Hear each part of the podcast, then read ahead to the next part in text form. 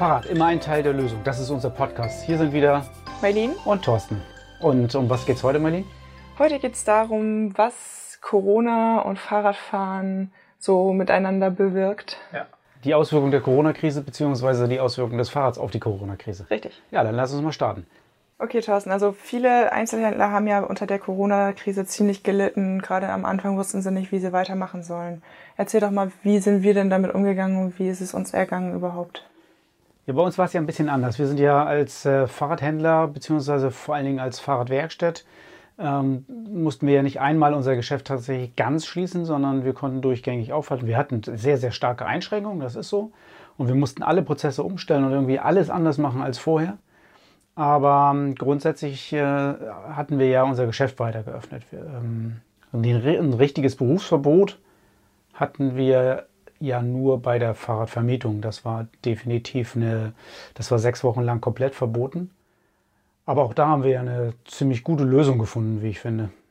Genau, wir haben nämlich unsere ganzen E-Bikes kostenlos den Cuxhavenern ähm, zur Verfügung gestellt zum Ausleihen, sodass die sich einfach mal so ein bisschen bewegen konnten gerade in der Corona-Krise, das ist eine Lungenkrankheit, die Fahrradfahren stärkt die Lunge, haben wir gesagt. Und da sind wir in die Offensive gegangen und haben gesagt, jeder sollte die Möglichkeit haben, einfach mal auszuprobieren, wie es ist, ein E-Bike fahren zu können. Und das kam auch relativ gut an. Ne? Ja, das kam, das kam sehr gut an. Das wurde ja sehr, sehr genutzt. Und ähm, am Ende der ganzen Aktion sind wir dann auch auf die Idee gekommen, dass die, die sich ein E-Bike äh, bei uns kostenlos mieten, einfach eine Spende dafür mal da lassen. Und wir haben die Spende dann der Lebenshilfestiftung übergeben. Das fand ich eigentlich auch äh, noch mal so ein, so ein nettes, äh, nettes Gimmick dabei. Ähm, auf die Idee ist dann ja der Auszubildende gekommen, der hat das alles dann eingesammelt und hat auch die Spenden übergeben an die Lebenshilfe. Ich eine gute Sache. Und wir haben natürlich dafür gesorgt, dass die Leute an der frischen Luft sind und äh, sich äh, vor dem Virus geschützt oder gestärkt haben. Was ich halt beeindruckend fand, da, dass die ganze Aktion die Leute so motiviert hat, weiterhin auch aufs Rad zu steigen, auch ohne unsere Mieträder. Und ähm, wie sind da dann so die Tendenzen? Also ähm, mir kommt das zum Beispiel so vor, wenn ich zur Arbeit fahre, dass nur noch Fahrradfahrer unterwegs sind. Ja, das haben wir ja im Geschäft auf jeden Fall gemerkt. Ähm, ich glaube, ähm, richtig ja ähm, richtig abzulesen ist das in der, bei uns in der Fahrradwerkstatt. Da sind ja unsere Kapazitäten komplett überlaufen und wir haben ja gesagt, wir machen gar keine Reparaturannahmen mehr bei uns im Geschäft, weil wir äh, den Kontakt von Kunden und Werkstattpersonal auf das absolute Minimum beschränken wollten, eben wegen der Infektionsgefahr. Und haben jetzt von allen Leuten kostenlos die Fahrräder abgeholt, in die Werkstatt gebracht und wieder ausgeliefert. Das ist super angekommen, hat aber auch zur Folge gehabt, dass wir ähm, viele Wochen von morgens um 4 bis 22 Uhr in der Werkstatt gearbeitet haben das war, ein, äh, das war ein ganz schön harter Ritt und wir haben lange nicht alle Kunden zufriedenstellen können. Es sind ganz viele Kunden, die zwei, drei, vier Wochen auf ihre Reparaturen warten mussten. Da ist unser Anspruch einfach ein ganz, ganz anderer. Wir wollen alle Fahrräder innerhalb von äh, zwei bis drei Tagen äh, wieder auf der Straße haben, weil wir ja wollen, dass die Leute Rad fahren und das ähm, haben, wir, haben wir in der Corona-Zeit nicht geschafft, obwohl wir wirklich uns richtig reingehängt haben und richtig angestrengt haben. Das hat auch bei einigen Kunden dazu geführt, dass die, ähm, dass die Leistung nicht so toll fanden, wenn sie jetzt drei Wochen auf ihr Rad warten sollten. Aber wir, wir können gar nicht mehr anders. Also wir, wir können es gar nicht bewältigen. Also im Augenblick haben wir keine Chance. Kann mich da an einige Kommentare in, in den sozialen Medien oder auf Google erinnern, die uns als arrogant beschimpft haben. Ja, das ist natürlich das Problem. Also wenn, wenn wir sagen, wir können nicht reparieren, weil wir so viele Aufträge haben und die anderen Kunden stehen, also steht ja schon im Terminkalender drin, ähm, dann kann man nur eine gefühlt arrogante Absage mehr oder weniger freundlich äh, formulieren. Und das kommt mal so und mal so an, aber ich, hab, ich finde keine Lösung für das Problem. Also, ja, ich könnte Fahrräder verschenken vielleicht an die Leute, aber ähm, das kann ich mir auf Dauer wahrscheinlich auch nicht leisten. Also es gibt im, im Augenblick keine Lösung, Lösung als äh, wirklich fleißig weiterzuarbeiten. Und ich bin auch davon fest überzeugt, dass es gut ist, dass die Leute die Fahrräder reparieren lassen und dass sie, dass sie weiter und mehr fahren. Ja, aber so langsam haben wir den Berg ja abgearbeitet. Ja, die Arbeitszeiten sind jetzt auch schon wieder ein bisschen reduziert. Die Mitarbeiter sind auch wieder einigermaßen fit und äh, es hat sich alles wieder beruhigt. Und äh, im Augenblick schaffen wir ja auch sofort Reparaturen zu machen. Wir schaffen äh, innerhalb von drei Tagen Reparaturen zu machen und äh, wer ein bisschen mehr Zeit hat, der muss jetzt eine Woche oder anderthalb Wochen auf sein Fahrrad warten. Also ich finde, das ist jetzt ähm, aufgrund der, der angespannten Lage völlig in Ordnung. Warten müssen die Kunden ja nicht nur auf Reparaturen, sondern auch im Verkauf. Da werden anderthalb Wochen, so wie ich das jetzt immer so mitbekomme, noch echt wenig Wartezeit. Vielleicht kannst du da mal erzählen, die, wie die Corona-Krise sich da ausgewirkt hat auf, auf die Verfügbarkeit der Räder und überhaupt auf den Verkauf. Ja, ein bisschen unterschiedlich. Also äh, warten müssen die Leute bei uns im Augenblick ja tatsächlich auch darauf, dass sie überhaupt einen Beratungstermin kriegen. Das haben wir ja auch komplett umgestellt. Das haben wir eigentlich schon seit anderthalb Jahren umgestellt. Ähm, du warst ja maßgeblich daran beteiligt, Merlin, dass wir Beratungstermine nur noch nach vereinbarten vorherigen Terminen machen. Jetzt war es so, dass die Leute auf einen Beratungstermin, um sich überhaupt für ein Fahrrad beraten zu lassen, schon ja, eine Woche fast warten mussten oder eine Woche im Voraus zumindest den Termin blockieren mussten. Das hat auch nicht bei allen zur Freude geführt. Aber durch Corona ist das Verständnis dafür gewachsen, dass wir das machen müssen. Also wir müssen ja wissen, wen wir beraten, äh, wer das ist und müssen die Kontaktdaten haben und, und, und, damit wir im Falle eines Falles halt auch das nachvollziehen können. Deswegen ist es klar, dass wir nur Beratungstermine machen und durch Corona sind die Beratungstermine, die wir eigentlich seit äh, anderthalb Jahren äh, forciert haben, jetzt zu 100 Prozent umgesetzt.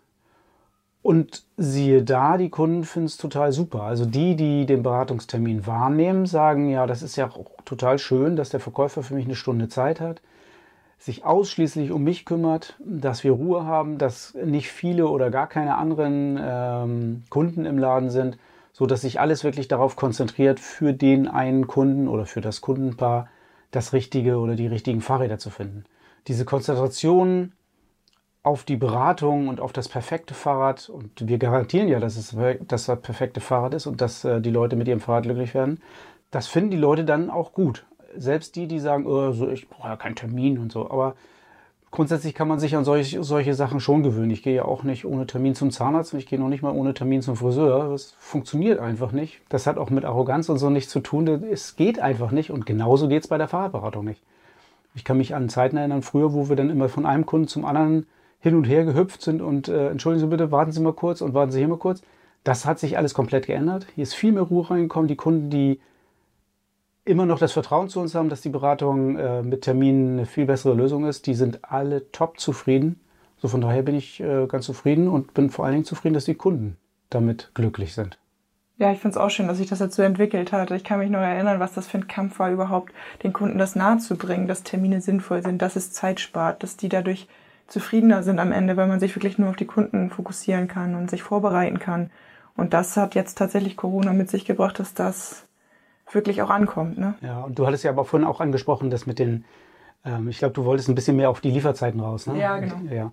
Ähm, die, bei den Lieferzeiten ist es völlig unterschiedlich. Wir haben, wir haben eine Fahrradmarke, die ähm, ein sehr großes Auslandsgeschäft gehabt hat, was für diese Marke tragischerweise in diesem Jahr wegen Corona zum allergrößten Teil weggebrochen ist.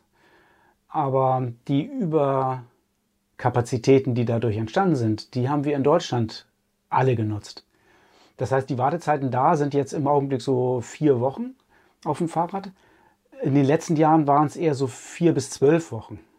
Also letztes Jahr, vorletztes Jahr und auch das Jahr davor waren es so vier bis zwölf Wochen. Ähm, und meine Prognose im, Januar habe ich auch allen Kunden schon gesagt, wenn ihr jetzt nicht langsam die Räder bestellt, im, im Mai, Juni müsst ihr zwölf Wochen auf die Räder warten.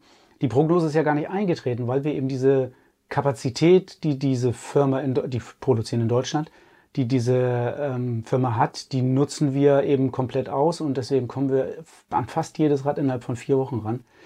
Finde ich einen völlig akzeptablen Zeitraum, um sich auf seinen persönlich konfiguriertes, spezielles äh, Fahrrad zu freuen.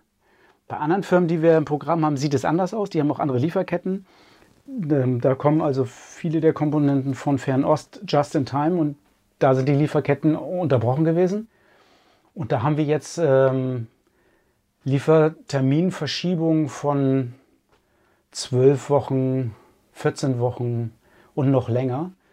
Das heißt, das sind Fahrräder, die habe ich letztes Jahr im August bestellt Und die sind äh, jetzt noch lange nicht da, die kommen Ende August. Das heißt also, die haben dann über zwölf Monate Lieferzeit. Und einige von diesen Rädern sind von Kunden schon im Januar, Februar bestellt worden. Also die warten immer noch auf die Räder. Da merkt man, dass Corona auch richtig zuschlagen kann, wenn eben die Vertriebswege, die Lieferketten andere sind. Zugeschlagen hat Corona ja auch ähm, bei vielen Veranstaltungen. Wie sieht es denn so im Radsport aus? Ja, da sprichst du ein schönes Thema oder nicht so ein schönes Thema gerade an. Wir haben ja, wir sind ja Veranstaltung des Wattwurm. Das ist ja ein Rennradabenteuer vom Harz bis ans Meer. Da fahren wir ja mit Rennrädern auf dem höchsten Punkt in Niedersachsen los, das ist der Wurmberg. Und dann eben die Strecke bis nach Cuxhaven in einem durch. Morgens um fünf gestartet und äh, nachmittags um fünf am Strand. Das ist immer ein total schönes Event gewesen, wo man irgendwie morgens um fünf auf dem Berg die Sonne aufgehen sieht und dann, wenn man in Cuxhaven ist, die Sonne über dem Meer untergehen sieht haben wir dieses Jahr lange mit uns gerungen, haben wir verschoben, haben wir hin und her gemacht und ähm, ob wir es mit Corona-Auflagen doch noch irgendwie an den Start kriegen oder nicht. Wir haben uns äh, oft mit dem Orga-Team zusammengesetzt und immer wieder neue Ziele gesteckt, aber letztendlich mussten wir dann auch den Wattwurm absagen. Ja, das ist euch bestimmt nicht leicht gefallen. Ich meine, gerade der Wattwurm ist auch so ein Herzensprojekt ja, hast du recht. Du bist ja auch ein bisschen mit involviert gewesen und äh, bist ja auch im Orga-Team immer dabei. Das ist uns wirklich, also wirklich richtig schwer gefallen. Zumal die Anmeldezahlen auch äh, gigantisch hoch waren dieses Jahr. Und wir haben ja schon äh, wegen Corona so ein bisschen das Ganze in der Werbung und, und in, der, in der Öffentlichkeit runtergefahren. Und trotzdem liefen die Anmeldungen rein wie verrückt. Wir wären bestimmt 300 Starter dieses Jahr gewesen und das wäre eine gigantische Veranstaltung geworden. Aber für nächstes Jahr sind wir natürlich jetzt gut vorbereitet. Ganz viele haben, haben gesagt, äh, behaltet das Startgeld, wir starten nächstes Jahr. Wir ziehen dann nächstes Jahr voll durch. Und äh, für nächstes Jahr haben wir große Pläne, um einiges vorbereitet. Und ich glaube, das wird spannend, was nächstes Jahr passiert. Vielleicht kannst du da schon mal so einen kleinen Einblick geben oder einen Teaser. Ich glaube, die Leute, die sind sehr gespannt, was nächstes Jahr auf die zukommt. Ja, in jedem Fall werden wir den Wattwurm in der klassischen Version, so wie den jeder kennt, also vom Wurmberg bis ans Meer, äh, vom Harz bis ans Meer als Rennradabenteuer bestehen lassen. Ähm, aber genau an dem Tag, wenn wir in Cuxhaven ankommen, ist auch der niedersächsische, niedersächsische Tag des Sports in Cuxhaven. Und da wird hier natürlich ein bisschen mehr los sein. Und eventuell werden wir noch von ein paar anderen Orten nach Cuxhaven fahren. Und vielleicht werden wir es ja auch so hinkriegen, dass wir am Ende alle zusammen auf einer Strecke fahren und das, ähm, dass man dann noch mehr Leute trifft, die am Ende mit einem gemeinsam ins Ziel rollen. Das ist so ein bisschen die Vision, die wir davon haben. Ähm, das wird dann ein bisschen größer, aber der klassische Wattwurm bleibt auf jeden Fall bestehen. Und ich bin ein bisschen öfter angesprochen worden darauf, dass beim Wattwurm ist ein Problem, wenn man eine relativ kurze und gute Strecke fahren will, dann fährt man gerade um den Bereich Celle rum viel an äh, einer viel befahrenen Bundesstraße lang. Und das hat vielen nicht so richtig gepasst. Also sie würden gerne noch weniger ähm, mit Autos belastete Strecken fahren. Und eventuell arbeiten wir über den Herbst, über den Winter eine Gravel-Tour aus. Also wirklich äh, überwiegend Schotter, äh, Feldwege, Nebenstraßen. Die wird dann bestimmt ein bisschen länger sein, die Gravel-Route. Und die stellen wir dann auch zur Verfügung und müssen die auch vorher ein bisschen testen und äh, von daher eventuell nächstes Jahr auch mit äh, Gravel-Bikes eine Route fernab von jeglichem Verkehr. Okay, damit hast du mich. Eigentlich wollte ich beim Wandboom nicht mitfahren, jetzt ja. Siehst du? Genau das ist der Punkt. Also ähm, ich, ich glaube, das ist nochmal eine Variante, die, die ganz schön ist. Ich könnte mir auch vorstellen, dass ich mal die Gravel-Tour auch selber fahre. Ja, andere Radsportveranstaltungen hattest du ja vorhin angesprochen da sieht es ja irgendwie genauso. Ähm, es ist ja für alle schwierig gerade. Wenn, äh, wenn man so das ganze Frühjahr sieht, normalerweise fährt man im Frühjahr eine RTF nach der anderen, jedes Wochenende eine RTF. Ähm, alle Vereine in äh, ganz Deutschland, in Norddeutschland vor allen Dingen, da wo wir fahren, organisieren ja immer wieder RTFs, wo man am Wochenende hinfährt. Das ist irgendwie dieses Jahr komplett verloren gegangen, weil es so gut wie gar keine RTFs gegeben hat. Ich war dieses Jahr äh, in meiner Vorbereitung sowieso raus, aber ich habe von vielen gehört, dass die natürlich lange nicht so viele Kilometer Rennrad gefahren sind oder Fahrrad gefahren sind wie in den letzten Jahren. Einfach deswegen, weil so ein bisschen die Motivation fehlt. Es fehlt irgendwie ein Anreiz, ein Rennen oder sonst irgendwas. Ein Saisonhöhepunkt, ein Highlight. Und auch die großen Highlights wie äh, ähm, die Cyclassics in Hamburg oder Ähm, andere große Radveranstaltungen sind ja alle weggefallen. Vier, alle 24-Stunden-Rennen sind weggefallen oder fast alle. Ähm, das ist natürlich ein bisschen schwierig, sich dann irgendwie sportlich zu motivieren, da nochmal richtig Gas zu geben. Ich weiß nicht, wie es dir gegangen ist. Du bist ja dieses Jahr relativ viel gefahren, ne? Ja, ich bin ja relativ viel zur Arbeit gefahren und ich habe vor kurzem von ähm, zwei Radsportlern, also zumindest äh, machen die sehr viel Bikepacking und ähm, die haben jetzt aufgrund dieser ganzen Situation, dadurch, dass alle Veranstaltungen ausgefallen sind, haben die eine äh, Gravel-Serie quasi auf, aus dem Boden gestampft, total kurzfristig. Das hat mich irgendwie total überzeugt und da bin ich jetzt, das motiviert mich gerade so ein bisschen da mitzumachen. Die machen in 16 Bundesländern, haben die jeweils eine Strecke, so zwischen, ich glaube, 230 und 320 Kilometern, pures Gravel. Und ähm, in einem Zeitraum von, ich glaube, Juli bis September. Und da kann jeder mitmachen und es gibt auch ein Ranking und ja, dadurch, dass das halt kein einziger fester Termin ist, ist das noch möglich und da bin ich total motiviert hinterher und werde da definitiv mal ein paar Strecken abfahren. Hast du schon eingefahren oder? Nee, jetzt am Wochenende kommt die erste und Ende des Monats äh, die zweite. Und Was dann wird deine erste Strecke denn sein? Äh, Bremen und Bremen ist witzigerweise sogar der längste äh, Orbit. Also die Strecke ist 320 Kilometer mit den wenigsten Höhenmetern von allen Bundesländern. Ja, ich bin mal gespannt, was da auf mich zukommt. 320 Kilometer in, um, durch Bremen, das ist ja auch äh, nicht die Landesgrenzen verlassen, oder? Ja, doch. Also da wird Bremerhaven mit äh, eingerechnet. Also man fährt quasi über Oldenburg und äh, auf beiden Weserseiten einmal lang. Ah ja, das ist ja auch äh, eine entspannte Tour eigentlich. Ja, ich lasse mich überraschen. Ja, da bin ich mal gespannt. Vielleicht kannst du beim nächsten Mal berichten. Und das gibt dann, äh, wie, viele Touren insgesamt? 16 Stück pro Bundesland Also pro eins. Bundesland dann Und ich finde das halt auch tatsächlich sehr interessant, weil man so ein bisschen was von Deutschland auch sieht. Also Wie viele nimmst du dir vor? ähm, zwei sind Muss, fest vorgenommen sind vier und mein größtes Ziel ist, die Frau zu sein, die alle 16 fährt. Ach du meine Güte. ähm, hast du denn noch so viel Urlaub? Ich wusste gar nicht, dass du so viel Urlaub hast. Ja, aber 16? Ich habe ja ein paar, paar Wochenenden noch. Ah ja, okay, alles klar. Da bin ich mal gespannt. Ähm, ja, auch andere haben sich äh, ja ähm, neue Sachen ausgedacht. Ich habe von einigen Leuten gehört, die ähm, so virtuell dann äh, Rennen gefahren sind oder, oder Strecken gefahren sind. Ähm, beim Wattwurm ist es zum Beispiel auch so, das war ja jetzt, wäre jetzt an diesem Wochenende gewesen. Und da sind ja auch ganz viele gefahren. Also ganz viele ist natürlich relativ, aber ähm, hier aus Cuxhaven ist eine Gruppe gestartet mit ähm, sieben Mann. Dann, denen sind dann noch welche entgegengefahren, die haben die dann abgeholt, haben sich unterwegs getroffen. Und ich habe von denen gehört, dass die, als sie zum Torfhaus äh, hochgefahren sind, auch noch andere Leute getroffen haben. Also ich würde mal so über den Daumen schätzen, so 20, 25, 30 Leute sind wahrscheinlich den Wattwurm, obwohl der gar nicht stattgefunden hat, trotzdem gefahren oder die Strecke gefahren oder eine ähnliche Strecke gefahren.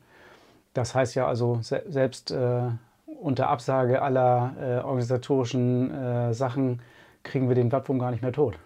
Ja, Lebt also davon weiter. habe ich auch mitgekriegt. Ganz viele Leute, die da wirklich dann auch ähnliche oder ganz andere Touren, aber unterm Namen Wattwurm dann quasi gefahren sind. Das, da blüht einem doch das Herz auf. Ja, ich wollte sagen, dass, äh, dass wir das nach äh, drei Jahren Organisation schon geschafft haben, dass die Leute da irgendwie das als Pflichtveranstaltung oder als Herzensveranstaltung sehen, finde ich auch total cool. Und ähm, das lässt auf jeden Fall auf nächstes Jahr hoffen, dass da mal gucken, wie viele Teilnehmer wir nächstes Jahr haben. Ich bin da ganz gespannt und bin aber auch ganz zuversichtlich, dass die Leute sich anmelden werden. Ja, um jetzt nochmal auf unser Grundthema äh, Corona-Krise und Fahrradfahren während der Corona-Krise zurückzukommen. Ich habe ja vorhin noch gesagt, ähm, dass mir immer häufiger auffällt, dass so viele Radfahrer unterwegs sind und dass das meiner Meinung nach äh, viel mehr geworden ist. Ähm, vielleicht kannst du eine Kleinigkeit dazu sagen. Ja, ich gebe dir recht. Also es ist mit Sicherheit mehr Radverkehr geworden. Es ist mehr Radverkehr in den Städten geworden. Ich habe auch erste Zahlen jetzt schon bekommen. Es ist auch auf dem Land mehr Radverkehr geworden. Ähm, das hat überall zugenommen und das ist ja auch total begrüßenswert. Man hat ja während der Corona-Zeit gemerkt, wie gut es der, der, der, der Innenstadt und den Menschen tut, wenn die Leute mehr Rad fahren und, und weniger Auto gefahren wird. Aber ich glaube, dass, ähm, wenn wir das jetzt, wenn wir das Fass jetzt aufmachen, das wird ja ein, das wird ein völlig eigenes Thema. Ich habe da auch ein paar Zahlen noch mitgebracht. Ähm, ich glaube, vielleicht sollten wir das auf den ähm, nächsten Podcast verschieben. Der würde dann mal so, würden wir vielleicht mal beleuchten, wenn es so viel mehr Radverkehr gibt, dann muss ja die Infrastruktur irgendwie nachziehen. Also wir sind da jetzt quasi im Zugzwang. Es muss jetzt ja sofort eigentlich was passieren, damit der Radverkehr auch in vernünftige Bahnen gelenkt wird. Genau, also würde ich sagen, unser nächstes Thema geht in Richtung, äh, wie sieht die Infrastruktur einer zukunftsorientierten Stadt aus und was könnte man da eventuell. Und was kann das alles bringen für die Innenstädte und äh, welchen Nutzen kann das alles haben? Ich glaube, das wird ein großes Thema. Das denke ich auch. Und bis dahin würde ich sagen, auf jeden Fall rauf aufs Rad. Wochenende, total schönes Wetter. Genau, und auch weiterhin bewertet uns gerne auf iTunes, wenn euch der Podcast gefällt. Ja, und bewertet Mailin, wenn sie 320 Kilometer. Ich werde beim nächsten Podcast berichten, ob sie es geschafft hat. Mal schauen. Okay, bis dann.